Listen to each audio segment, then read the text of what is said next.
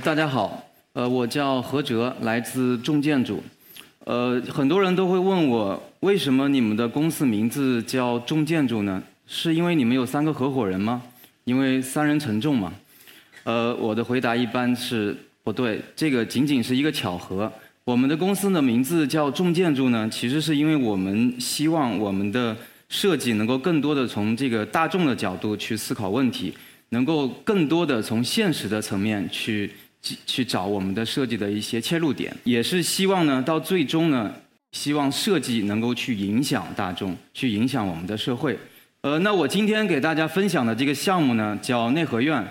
呃，这个内核院的项目呢，就是目前为止我们呃最具社会野心的一个项目。那为什么这么说呢？呃，我从开始一点点给大家来来解释。这个项目最早的开始是从北京。这这个大石蜡地区开始的，它位于这个北京的最核心的心脏的这个这个位置。那北京这个城市跟其他的这个城市一样，它正在面临着整个城市的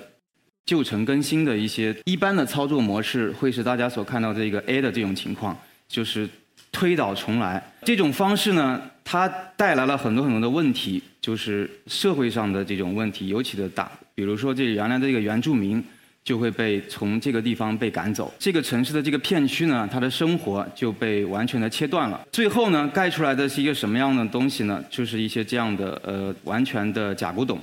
这个假古董呢，呃，它因为跟原来的这个社区的生活没有任何关系，所以也就没有什么人气。那相对应于这种就推倒重来这种不可持续的改造方法呢，我们还有另外一种改造方法，也就是大家在地图上看到这个 B 的这个情况。这个情况呢，就是我们有非常好的这个机会啊，就把这个地区还是原样的保留了下来。左边这张图呢是乾隆的这个京城全图，右边是这个大石拉地区的这个现状。大家可以发现这两个的对比非常的接近，也就是说呢，这个地区非常完好的保留了下来。那这个地区的整个空间结构以及它的肌理在非常好的保留下来的同时呢，这个里面的胡同生活。也非常好的保留了下来，这个是一个非常好的一个一个情况，这对我们来说也是一个非常幸运的一个情况，因为在北京大家都知道这个这个拆改的情况太普遍太普遍了。同时呢，我想给大家也介绍一下这个目前北京的这些这个院落的一些现状。就大家如果去过这个北京的一些胡同或者四合院，就会知道，大家这个北京现在的这个胡同呢，这个院子呢，大部分是以一种。大杂院的情况存在，呃，为什么会出现这个大杂院呢？呃，我可以给大家梳理一下这个院子的整个这个历史发展的一个一个过程。在清代的时候，呃，一般来说这个院子就是一个很完整的院子，因为它属于一个家庭或者一个家族，所以它是很完整的。到了新中国，到了这个文革的时候呢，非常多的这个红卫兵哈冲进了这个院落里面，然后呢，各种各样的人也进到了这个院子里面。就形成了这个初步的这个大杂院。一个院子往往会同时居住十几户人家。在到了唐山大地震的时候呢，这个大杂院又有了一个新的发展。就当时那个情况呢，很多人他不愿意住在这个木头的房子里面，那他们的就就在外面呢就临时加建了一个空间。当然，这个空间的加建也是因为这个他们的居住的空间实在是太小了。这个房子被加建出来之后就没有再也没有被拆掉。所以大家现在去北京的那个院子，就会发现这个大杂院的情况是，所有的加建就几乎已经把这个院落全部占满，就你可能只能剩下一条只够你走过去的一条狭窄的一条通道。但是这个情况在最近有了一些变化，就是在二零一零年左右呢，就政府在这个大石蜡地区，它实行了一个叫自愿腾退的这么一个方法。所以，如果你这个居民不愿意在这个脏乱的这个环境中居住的话呢，你你可以搬走。呃，把这个房子腾退出来，腾退出来之后呢，政府其实就把有一些家建给给拆除了。那我们应该是在二零一二年左右呢，有这么一个机会，就接触到这个大石蜡地区的这种改造的一个可能性。呃，我后面会提到是这个杨梅洲斜街七十二号院，所以我们对这个地区呢进行了一些比较详细的一些研究，就发现了这个院子的这个现状就非常的糟糕。就可以用脏乱差来来来来形容，就一点都不过分。也就是说，在这个地区呢，非常幸运，它很好的把这个大的这个空间肌理保留了下来。可是里面的这个房子的这个情况还是非常值得担忧的。比如说，大家从这个照片上可以看到的这个情况，很多房子的这个漏水的情况、门窗的这个漏风的情况、反潮的情况，呃，以及这个基础设施非常差的情况等等等等，都非常的严重。老百姓呢，他当然想提高自己的生活，但是他还是会面对面对这么一个保护的一个压力。在这个片区，很多人都不愿意他有一些大的动作，是因为他希望他能够保留下来。就我们的观点是这样的，就是这个保护它一定是一个动态的保护，它不可能是一个静止的博物馆式的一个保护，因为在里面的人的生活还必须要继续。呃，所以呢，就这个矛盾就很很明显的就出来了，就是在一个保护的大的前提下，你怎么去延续你在里面的人的这个生活的一个一个一个环境的一个舒适度。这张照片呢，是我们公司比较早的一个办公室，就是也是在一个胡同里面。呃，我也可以给大家解释一下为什么我们愿意把我们的公司放在一个胡同的这么一个环境里面。最开始我也提到了，我们是希望就是。就跟大众的这个关系比较近嘛，所以我们是把我们的工作室当成一个观察站，放到一个离这个普罗大众非常近的这么一个环境里面。也就是说，我们走出这个办公室的门，我们就可以观察到各种各样的一些生活，呃的一些一些情况。呃，这样的话，我们就很容易去找到一些很现实的一些问题，然后从这些问题出发呢，去进行一些创新，然后找到一些解决方法。这就是我们工作室的一个一个比较基本的一个工作方法。那我们在在这个把工作室选到这么一个老的房子里面去的时候呢，我们呢对这个房子进行了一些各种各样的改造，比如说这也增加了一些保温，比如说也改善了，试图改善这个门窗的密闭性等等等等。可是我们发现呢，所有的这些动作最后的结果并不是很理想，也可以说是很不好。也就是说，到了冬天的时候，这个我们把所有的暖气全部打开。然后把空调也打开，但是这个屋子还是特别的冷，呃，也就是说这种情况很难去有一个非常本质的改善。那我们在在接触到这个大石蜡的那个改造的案子之后呢，我们就开始了开始了这个很长时间的这个思考，呃，怎么在一个保护的大前提下去解决里面人的这个居住舒适度的问题。如果我们没有办法对这些老房子进行改良的基础上去解决这个整个的问题，那我们有没有可能一个新的思路去解决这个矛盾呢？在经过很长时间的一个思考之后，我们提出了一个这样的方法：我们从一个反面的角度去去去想这个问题。如果我们有没有可能老房子完全不动呢？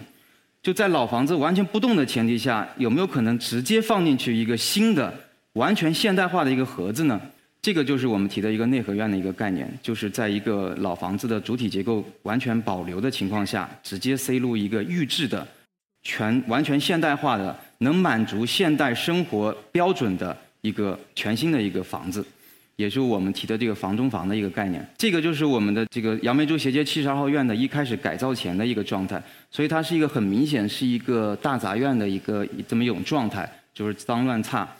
那么我们在直接塞入一个内合院之后呢，最后出现的情况是这样的：就是老房子整个的主体结构，包括立面，我们尽可能的把它原样保留，然后呢，里面置入一个内胆，就瞬间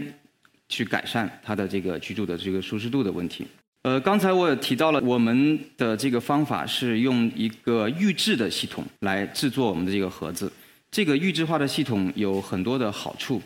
大家如果观察一下我们自己的周围，所有我们生活中使用的这些东西，全部是产品化的，包括你的家具，包括你的电子产品，包括你的交通工具等等等等，全部是产品。这个产品的意思呢，它就是在工厂里加工，全部是量产，大规模量产，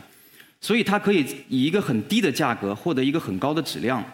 那我们的房子呢？我们建筑这个行业还停留在一个非常原始的一个阶段，也就是说，所有的建筑都还必须要量身定做。这个量身定做带来的问题呢，就是它的效率非常的低，而且它的质量并不是那么的好。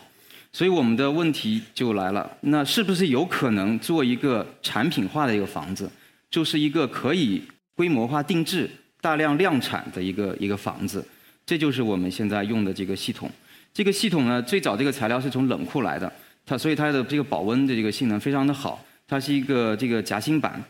呃，我可以给大家简单的演示一下这个板材。呃，这个板材就是这样的，就是它有里外两层板，就是它是一个夹心板，所以它同时呢在工厂里制作完成就会有一个内饰面和一个外饰面，以及中间的一个板。然后这个材料呢，就是它在这个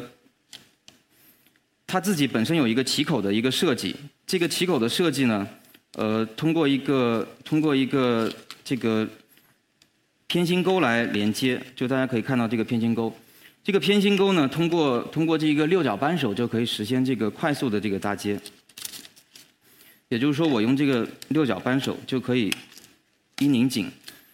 就可以非常快速的把这个材料搭建完成。这个材料的它它非常轻，就是它也也非常小，因为它有一定的模数。这个模数就是它的宽度不超过一米。所以它在这个胡同这么狭窄的环境里面呢，就可以非常方便的进行进行搬运。刚刚看到的这个胡同的宽度还不到一米，然后在这个院落里面，这个搭建也非常的快，在一个十多平米的房子，只需要一天的时间就可以搭建完成。大家可以从这个视频大概了解一下这个这个搭建的这个材料的搭建的过程。这个就是刚才我演示的这个偏心沟。而且我们的这个盒子呢，是地面也会有这个保温材料，所以它很好的解决了这个防潮的这个这个问题。然后这个门窗会同时集成到这个板材上面，是双层中空的端桥铝的门窗。它的这个搭建非常的快，这这是我的另外两个合伙人，呃，就是不不不是专业工人，所以，呃，这个这个管线就集成到这个板材里面。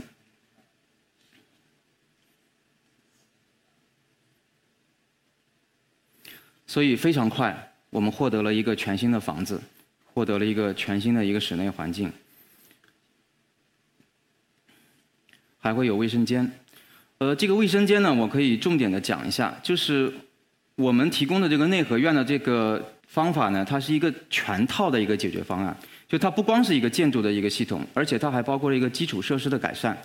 大家如果在四合院居住过呢，可能就对这个情况会有一些了解。我不知道广州现在的这个旧城区的情况是什么样的，但是北京的旧城区呢，它是没有自己的卫生间的，因为它的胡同太窄了，它没有足够的宽度去排排得下这个卫生间大小便的这个污水管道，所以它只有这个走雨污的这个管道。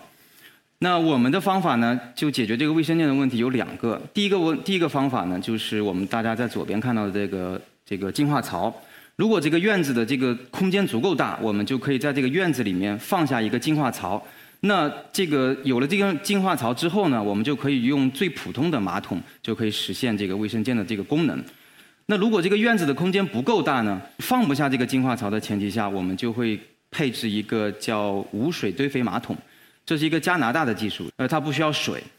它有一个抽风的一个系统，不停地形成一个负风压，所以它在这个菌的作用下，可以让这个大小便快速的干燥和这个降解，两三个月、三四个月清掏一次就可以，所以非常的方便。这个就是这个我们内合院装完之后的一个效果。在这张图上，大概也可以很清楚的看到我们的一个另外的一个态度，就是我们希望我们新加进去的这个内合院。一定是跟老房子是有一个非常强烈的一个对比，就是新的就是新的，旧的就是旧的，我们不会把这两个事情混淆起来。这个是一个室内，我们也会有一些这种天窗的设计，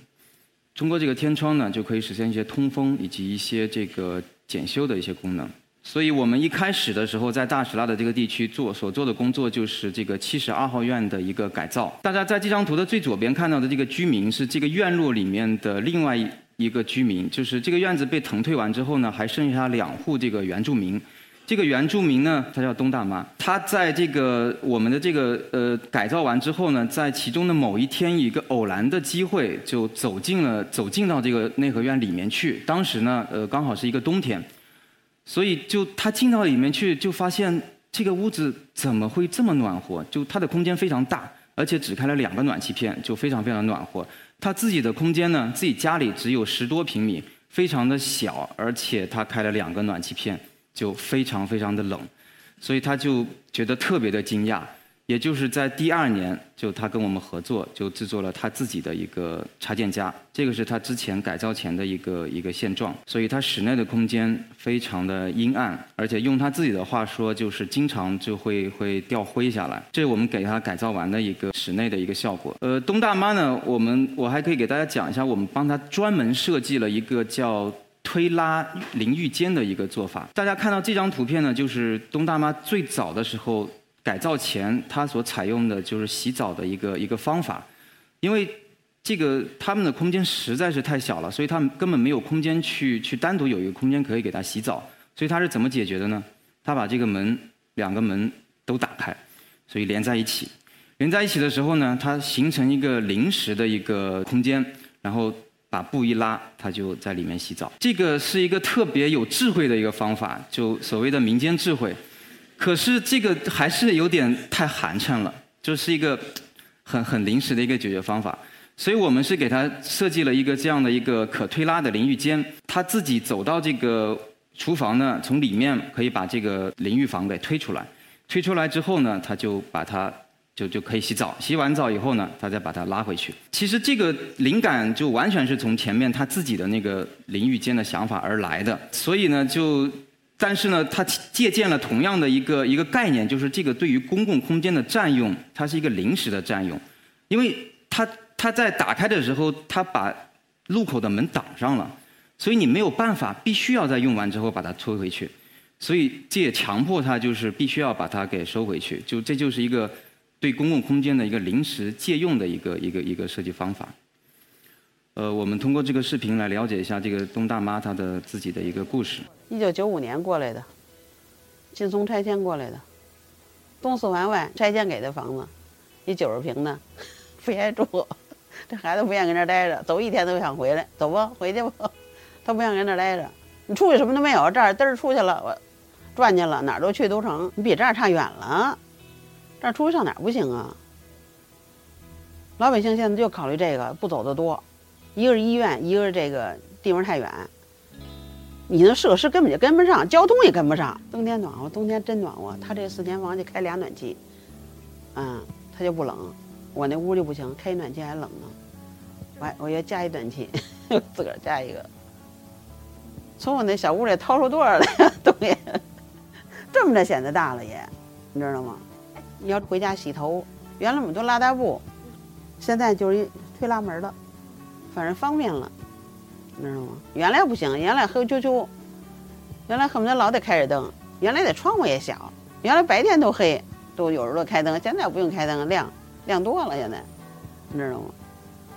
全都干净了，比那干净多了。当然喜欢了，弄完了当然喜欢呀，好多了，比原来强多了。原来是凑合着住。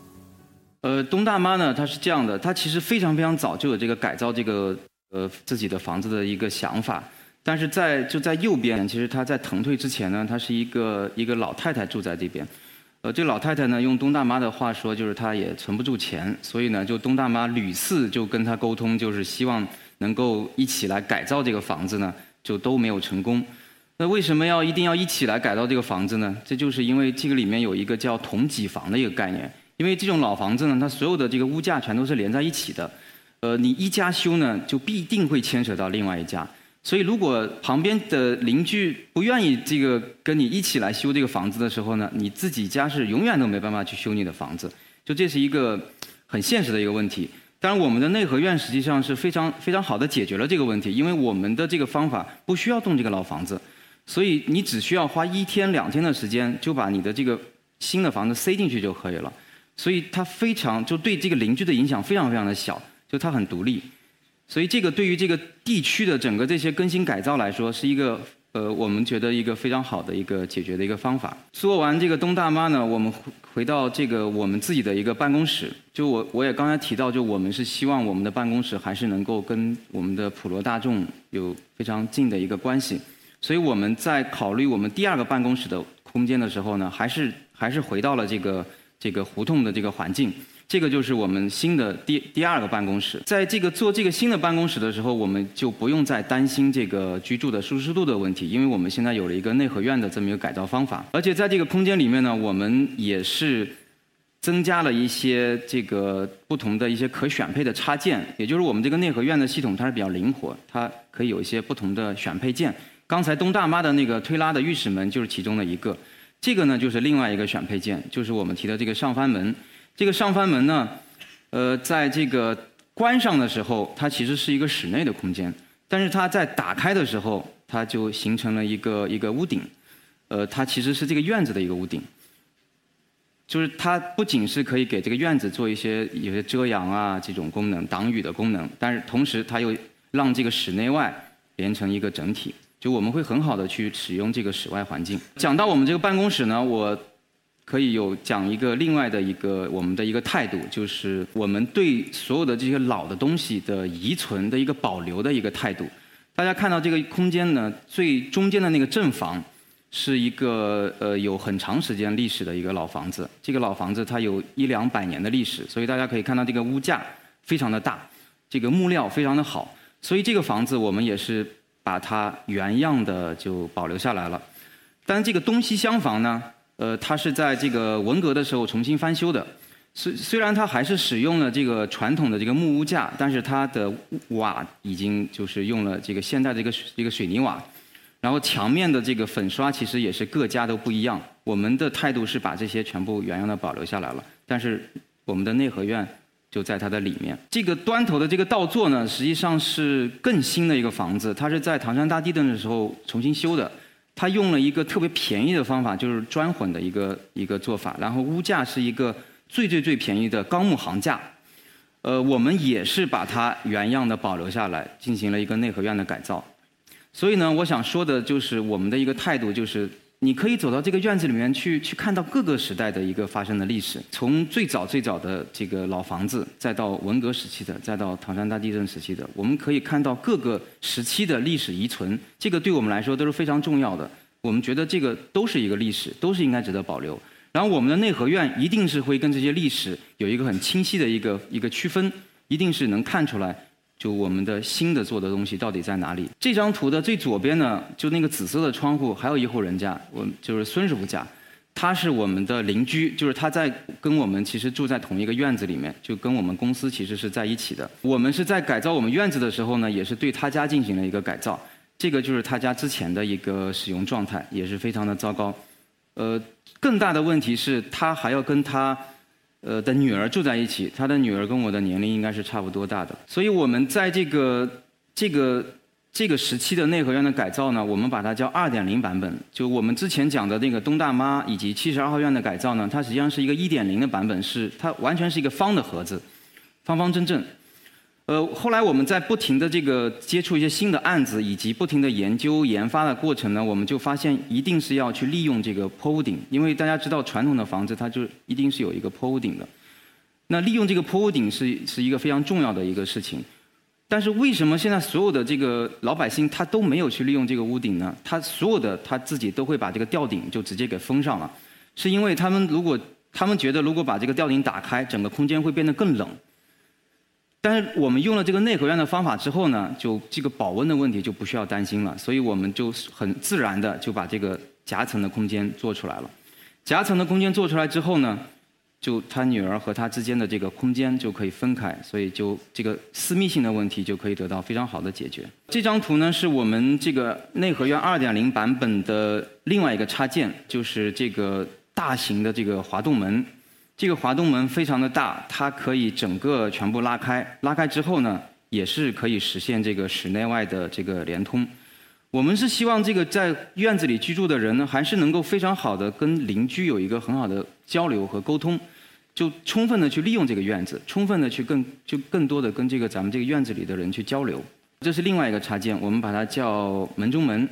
这个门中门呢，它在平时的时候是使用这一个小门，就我们从这个小门就就进去。但是我在希望整个立面都打开的时候，我会把整个门全部打开。这样的话呢，就还是实现了这个室内外的这个连通。就你可以更更多的去跟院子里的其他居民去有一些这样的接触，对，所以它是是这样的一个一个使用状态。然后这个我们也会有一个夹层。做完我们的内核院的一点零版本和二点零版本之后呢，我们实际上就接触了更多更多的一些当地的一些住户，他们也会因为这个内核院的事情来找我们做。所以这个接触到这个这个项目呢，是是樊小姐他们家的一个改造。所以最开始的是这样的，她的室内的环境也是也是非常糟糕。她自己呢，她其实是有一种叫幽闭空间恐惧症，就很暗、很封闭的空间，她其实是特别不愿意待在里面的。所以他在他给我们提的要求就是希望这个空间能够尽可能的明亮，尽可能的就是有更多的光线。当然就。这个它这个房子的改造呢，其实是有了更多的一些要求。我们在内核院的这个1.0和2.0的版本之后呢，也推出了我们的这个叫插件家的一个系列。这个插件家其实跟内核院完全是同一个建造的系统，但是它因为完全是在室外，它需要更多的防水啊等等更多的一些一些需求，所以我们就在这个内核院的基础上进行了进一步的研发，就产生了这个插件家。呃，大家也许会问，为什么这个插件家的这个外形看起来有点奇怪呢？其实是也是跟这个它所在的这个是个大杂院的一个环境有关系。就大杂院就是所有人的距离都特别的近，就是它的关系也特别的微妙。所以整个的房子的设计过程实际上也是一个跟邻居之间博弈的一个过程，就是你不能影响我的采光，你不能影响我的通风，等等等等等等。所以这个房子的形状实际上简单来说就是根据。邻居的要求硬生生切出来的，但是我们同时满足了我们自己的要求，也就是一些很好的采光。在这个图上，大家可以看到很多的这个窗户，中间那个高起来的部分，实际上是一个双侧都可以采光的一个高高窗。这个就是高窗室内的一个效果，就是从两边都可以采光，所以这个光线是从一整天都会有光线进入到这个照射到这个室内，它也会有一个露台。我们从这个视频大概了解一下这个。樊小姐的一个故事。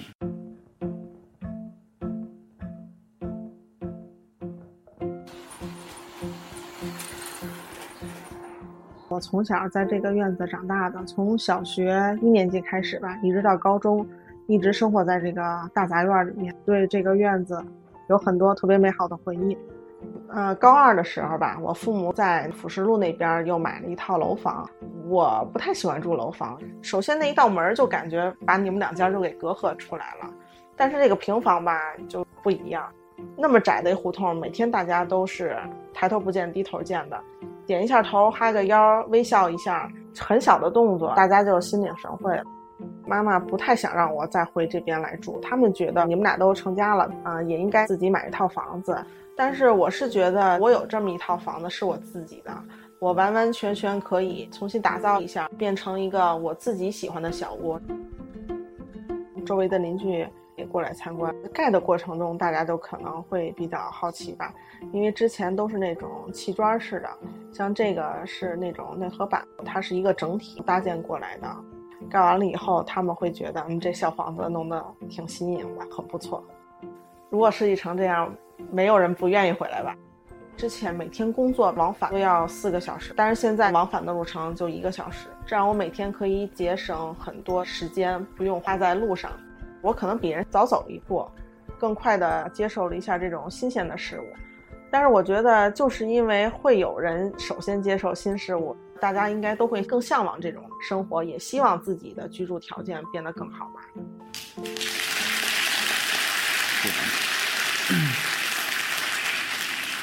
所以我们的目的就是希望能够设计一个产品化的一个一个房子，它的这个搭建时间非常的快。一般如果我们要做一个四合院的普通的改造，它可能要花掉两三月两三个月的时间。那我们的内合院的现场搭建可能只需要花两天的时间，而且它非常的节能，它的一年的用电量它应该是会比普通的这种四合院的用电节省三分之二的这个用电量。它的造价也只有大概我们。这种四合院的改造的三分之一左右，因为它不需要去动那个老房子，它只需要一个六角扳手就可以搭建完成，它只需要几个很不专业的工人，等等等等。最后呢，我们是希望我们这个内合院的系统能够尽可能的去推广，能够解决更多普通人的生活上的问题。所以这个就是我们在大大石蜡推行的一个做法，就是你可以自己上到这个网站。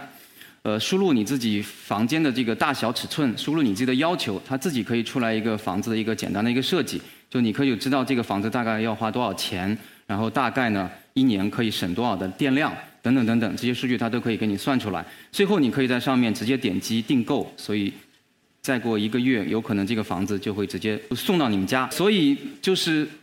大家可以想象我们去去订购一个宜家的一个橱柜，但是我们可能没办法去想象如何去订购一个房子，所以。中内核院和插件家实际上是提供了这么一个可能性，就我们是真的是可以实现去买到一个房子，然后寄到你们家，你可以自己去把这个搭建出来的这么一个方式。所以我们我在一开始的时候也提到了这个，就我们为什么说内核院是一个最具社会野心的一个项目呢？就我们是希望把这个内核院的这个事情变成一个真正产品化的一个建筑，就最后这个产品是大家很容易能够购买到。所以希望它能够解决更多的全国各种更新改造带来的各种各样的一些一些问题，更多的去影响到这个普罗大众。谢谢大家。